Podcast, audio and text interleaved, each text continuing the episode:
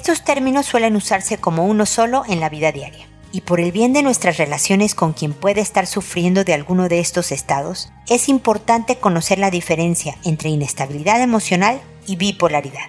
Escucha este nuevo episodio. Esto es Pregúntale a Mónica.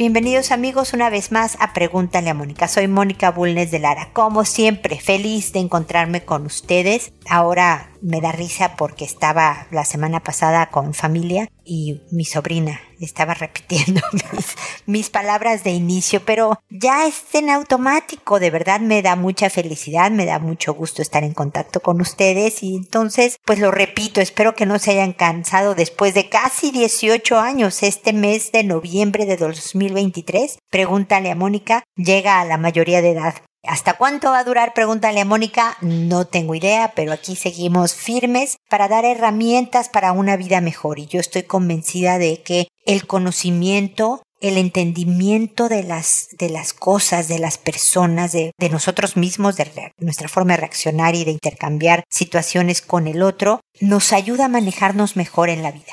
Y es precisamente por eso que el día de hoy se me ocurrió hablar de este tema.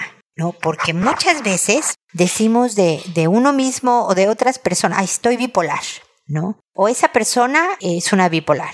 Hablando de momentos emocionalmente confusos, tal vez. Y la bipolaridad es una condición muy seria, es una condición médica que requiere eh, de tratamiento no solo psicológico, sino también eh, psiquiátrico, con medicinas y supervisión constante. La inestabilidad emocional, dependiendo de su grado también de intensidad, con terapia psicológica se puede manejar perfectamente. Ahora, lo que principalmente diferencia una de la otra es la frecuencia de los cambios de humor, la intensidad de estos cambios de humor y si hay algo que los dispara este cambio de humor o no lo hay.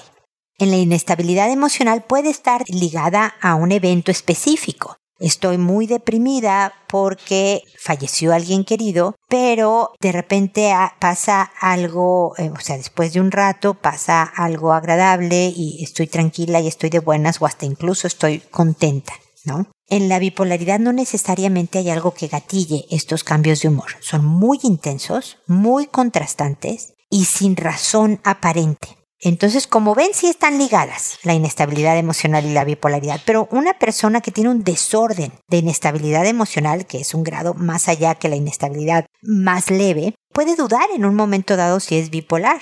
A mí me han llegado pacientes acercándose a preguntarme, oye, yo soy bipolar, porque mira, me pasa esto. Y hay que hacer toda una evaluación para determinar si tiene una condición o la otra. La buena noticia es que en ambos casos, bueno, en, todos los casos, ¿no? El, grado leve de inestabilidad emocional, el desorden de personalidad de inestabilidad emocional o la bipolaridad son tratables y puedes llevar una vida eh, normal tratando de afectar lo menos posible tu salud emocional y mental como las de los que te rodean si te pegas a un tratamiento. ¿No? Ya sea psicológico en las otras partes del trastorno, como le digo, desorden o inestabilidad emocional leve, como el psicológico y psiquiátrico en caso de la bipolaridad. La constante supervisión y control de estas condiciones ayudan muchísimo a este estado de buena vida, de salud mental y emocional. No duden en preguntarme, en consultarme, en contarme sus experiencias para ser un, apoyo más en esta difícil tarea que es el de reconocer, identificar y manejar nuestras emociones y, este, pensamientos, ¿no? En cuanto al tema de inestabilidad emocional y bipolaridad. Saben que lo pueden hacer a través de www.preguntaleamónica.com en el botón envíame tu pregunta. Ahí estoy para sus consultas y comentarios. Y también acuérdense que estoy en redes sociales dando citas, ideas, videos, etcétera, no solo de este tema, desde luego, sino de cualquier otro que nos pueda ayudar en la construcción de una vida mejor. Y ya que están oyendo un podcast, espero que en alguna de las plataformas, obviamente en las que están, no olviden dejar un comentario, eso me ayuda mucho en mi trabajo, sus comentarios positivos o demás acerca de lo que están escuchando. Así que gracias por su apoyo y su solidaridad en todos estos años que, que llevamos juntos.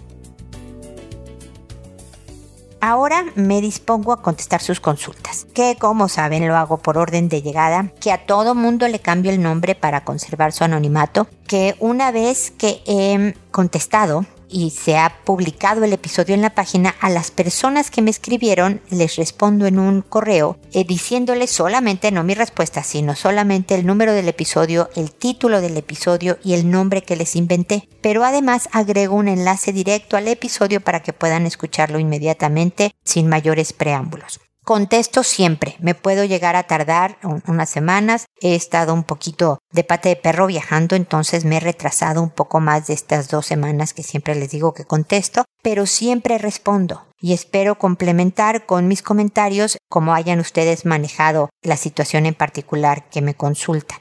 Lo hago en audio y no por escrito porque me escuchan mucho más gentes de las que me escribe y además creo que el tono de voz hace diferente la interacción que tengo con ustedes, hace más personal y directa mi respuesta y espero que transmita mejor el mensaje que quiero explicar. Creo que ya son todas las reglas del juego y por lo tanto el día de hoy empiezo con Olimpia que me dice hola Moni. Hoy tengo una pregunta muy abierta.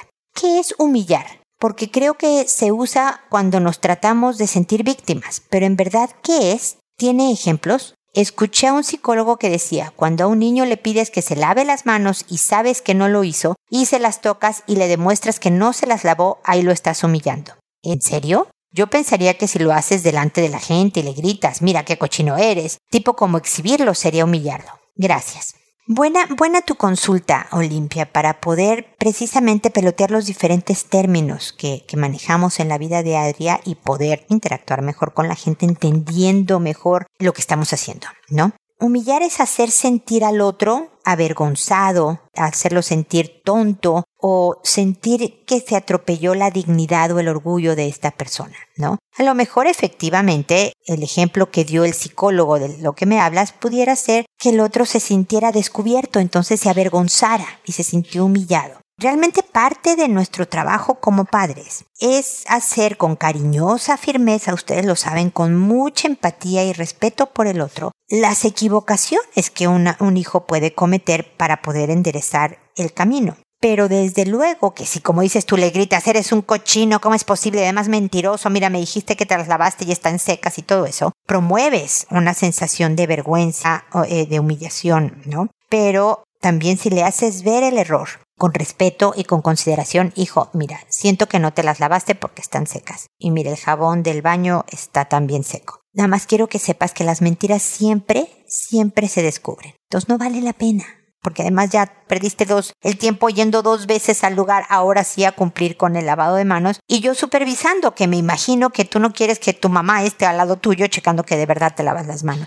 ¿Ves mi amor? O sea, entiendo que de repente da flojera, pero ándale, lávate las manos. Este es como el del libro de texto, este es lo ideal.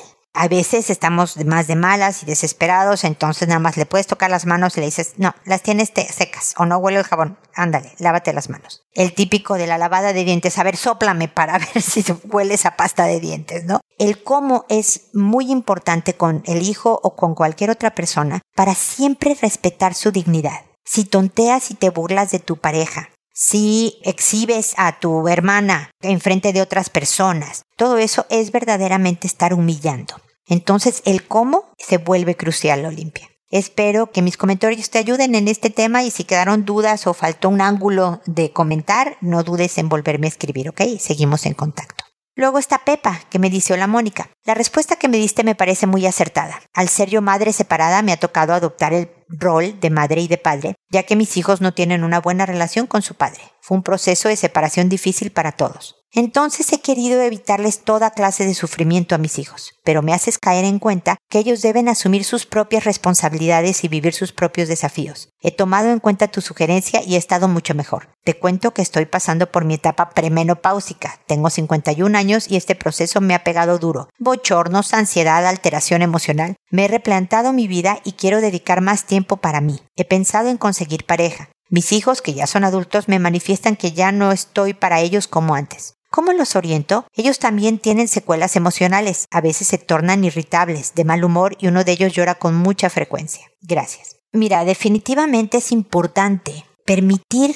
que los hijos se raspen las rodillas. La verdad es que cómo nos cuesta como mamás y papás verlos sufrir. Queremos resolverles el asunto, ponerlos en una esfera de cristal para que nada les pase y que sigan adelante. Pero la verdad, como te comentaba la vez pasada, es debilitarlos. Entonces, lo que me preguntas es cómo los oriento para esta independencia y para que entiendan que yo también quiero pensar en mí ahora sobre todo ahora porque están más adultos, ¿no? Entonces, si ellos te van necesitando menos, alguna vez publiqué en redes sociales esta frase que anda por ahí rondando que dice esto, ¿no? Que, que hemos cumplido realmente con nuestro trabajo como papás y mamás cuando los hijos ya no nos necesitan.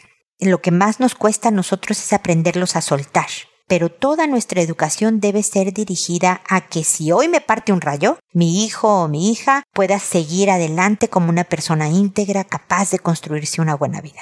Entonces, dales la razón. Me dices que te dicen que ya no estás tanto para ellos como antes. Y les puedes decir, sí, tienes toda la razón, porque veo que ya eres un hombre, que ya eres una mujer, adulto. Y por lo tanto es importante que yo me haga un poco al costado. Aquí voy a estar para escucharte, echarte porras, eh, ¿no? Animarte y todo. Pero, hijita, síguele adelante. La vida es dura, la vida es injusta, lo sé. Yo he pasado por eso. Qué difícil es, ¿verdad, hijo? O qué difícil es, ¿verdad, hija? Pero dales la razón. No Mira, te iba a decir, no te sientas culpable, pero siempre le digo a las mamás que digo esto, pero no es cierto. Siempre nos vamos a sentir culpables cuando un hijo nos reclama y tratamos de justificarnos. No, no, sí estoy para ti. Fíjate cómo el otro día me contaste y yo estaba ahí para escucharte, como para demostrarles el asunto. Dales la razón. Trata de defenderte poco y decirles lo que te estoy dando es tu espacio y tu tiempo porque esta es tu vida, hijo. Así que adelante, me emociona mucho que tú seas el dueño de tu volante, ¿no? Que tú vayas manejando tu propia vida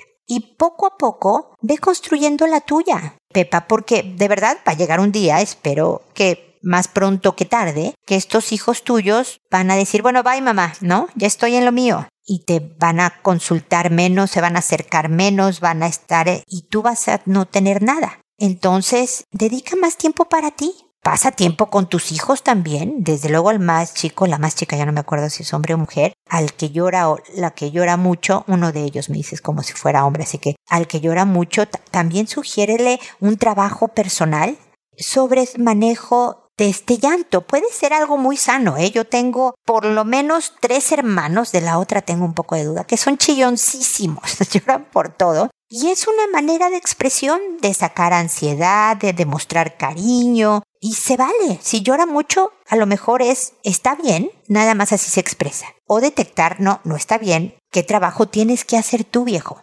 para ver dónde está esto que te hace sufrir tanto. Aquí estoy yo, como atrás, apoyando, escuchando, pero el trabajo es tuyo, este te toca a ti. Y por último, deseo que te sea leve el proceso de premenopáusica. Yo ya lo pasé afortunadamente, pero es una etapa bien complicada. Recuerda, Pepa, que identificando que estás en esta etapa y que a lo mejor esta alteración emocional, esta ansiedad es algo más hormonal, más biológico, que realmente lo relacionado con lo que pasa alrededor te va a ayudar mucho también en el manejo de estos brincoteos que estas hormonas que están cambiando nos provocan, ¿ok? Desde luego sabes que seguimos en contacto para cualquier cosa que quieras seguir comentando que yo te acompañe, ¿ok, Pepa?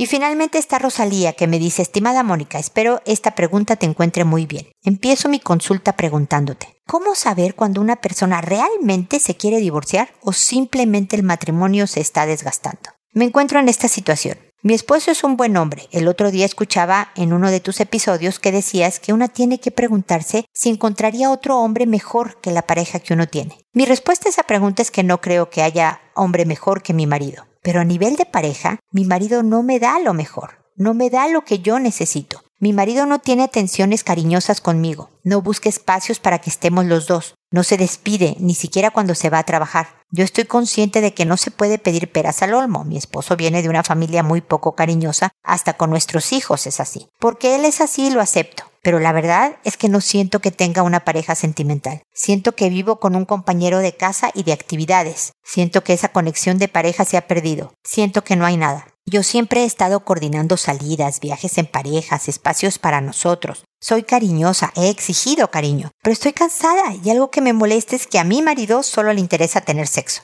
Y siempre se está quejando de que la frecuencia no es suficiente. Y la verdad es que me tiene harta con sus exigencias cuando mis necesidades afectivas tampoco son complacidas. Su posición en el tema del sexo es que solo se va a hacer cuando yo tenga la iniciativa. Entonces le dije que es injusto que recaiga sobre mí la responsabilidad de nuestra vida sexual, como si yo no tuviera poco de qué ocuparme. Mi posición es de soltar todo. Yo no puedo seguir gastando energía en esta relación. Dejaré que todo caiga por su propio peso porque estoy agotada. ¿Qué opinas? Ay, pues qué fuerte, Rosalía, porque pues son una familia, ¿no? Tienen hijos y es complicada la decisión de terminar, pero me vas a odiar por lo que te voy a decir, es totalmente tuya yo no puedo decidir. Yo nada más decido cuando hay, hay algo bien fuerte, o sea, bien alarmante, como golpes, como dejar cocaína a la mano porque la adicción está tremenda, me explicó, porque te mete mujeres a la casa, algo así durísimo. Ahí sí digo, sabes que empaca y vete. Pero me dices que es un buen hombre. Me da mucho gusto que tu marido sea un buen hombre pero un buen esposo involucra también no solo ser buena persona y no robar y no matar y ya sabes, ser amable y educado, sino también ser buena pareja.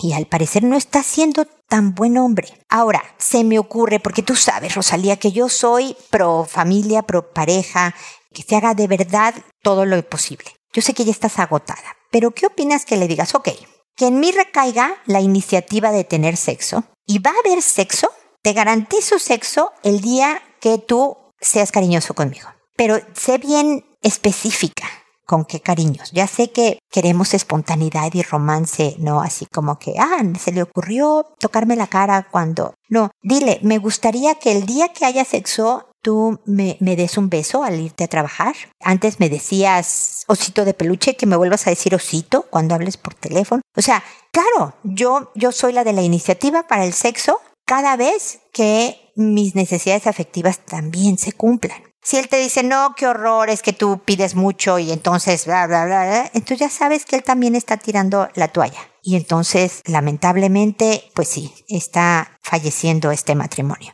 Pero, ¿qué te parece si hacen un trueque? A lo mejor porque él es poco cariñoso, muchas veces estas personas como distantes y poco afectivas saben muy poco del lenguaje emocional. Entonces no leen señales. Entonces a lo mejor tu esposo no tiene ni idea de que tú ya estás empacando maletas, ¿no? O sea, que tú ya estás terminando esta relación. Entonces darle un, ¿sabes qué es? Este es, este es mi último intento. Si tú puedes hacer esto por mí, vamos a ver y yo voy a reaccionar por ti, veamos cómo nos va. Porque yo necesito pareja. Eres muy buena persona. Acuérdate de empezar siempre por lo positivo. Cuando hables con él, dile, eres un muy buen hombre, eres muy honrado, eres un buen proveedor, eres un... Dile todo lo bueno que tenga. Pero yo necesito a mi pareja. Yo necesito acompañamiento en un grado, otro a lo mejor lo darán las amigas, esta confidencialidad, esta plática de otros temas y demás, pero yo necesito una pareja. Y para mí la pareja no es solo sexo, es también atenciones cariñosas. ¿Y qué es lo que siempre uso los mismos ejemplos, Rosalía? Que vas a la cocina para servirte un vaso de agua y que me digas, oye, voy por agua, ¿quieres algo? Que me des un beso al llegar y al despedirte. Que me toques la cara, el brazo, no el cuerpo para tener sexo, nada más una, una reacción afectiva. Dale la lista y ve, observa cuál es su reacción. Ojalá ante la noción de que esto se está terminando, tu marido despierte. Esos serían mis mejores deseos, porque es posible que ni se esté enterando porque realmente creo que no entiende y no sabe leer el idioma emocional y no sabe en qué estás tú. Por más que, pero Mónica, ya se lo he dicho con palabras, ajá, pero hay veces que necesita esta, es como si a mí me dicen en, en chino algo, pues no entendí, lo que me dijo porque no sé chino. Y me lo ha dicho cuatro veces, pero no sé qué me está diciendo porque no entiendo. Pero sí, sí entiendo el que me digan, vamos para divorciar, o sea, ya me voy o ya te vas, ¿no? Algo que realmente despierte una sensación de urgencia a ver si así reacciona él siendo afectivo contigo, con atenciones cariñosas y tú pues desde luego respondiendo en el sexo. Muchas veces el sexo se vuelve este lenguaje de amor, porque ya sabes que no es solo la cuestión física, si no es aceptación, aceptas al otro, es cariño en ese momento, es la máxima unión de dos personas, ¿no? Porque realmente están pegados y uno dentro del otro. Y por lo tanto, a lo mejor para él todo su expresión cariñosa es el sexo, pues hay que enseñarle. Ya sé que tienes no sé cuántos años, más de una década de casada, y ya era hora para que hubiera aprendido, no todos son de rápido cocimiento, Rosalía. Te pido esta último intento de paciencia. Yo sé tu agotamiento, te mereces una pareja, pero esta que sea la última batalla. a ver si se gana o se pierde la guerra, ¿ok? Pero espero que sigamos en contacto y yo te pueda seguir acompañando en este proceso. Pero recuerda siempre protégete, ¿ok? Protege tu salud mental y emocional y desde luego la de tus hijos, la de la familia y demás. Cuéntame cómo te va y seguimos en contacto. Y espero amigos que nos volvamos a encontrar en un episodio más de Pregúntale a Mónica. Y recuerda siempre, decide ser amable. Hasta pronto.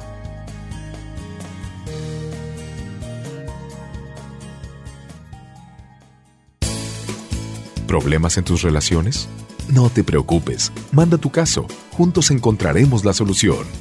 www.preguntaleamónica.com Recuerda que tu familia es lo más importante.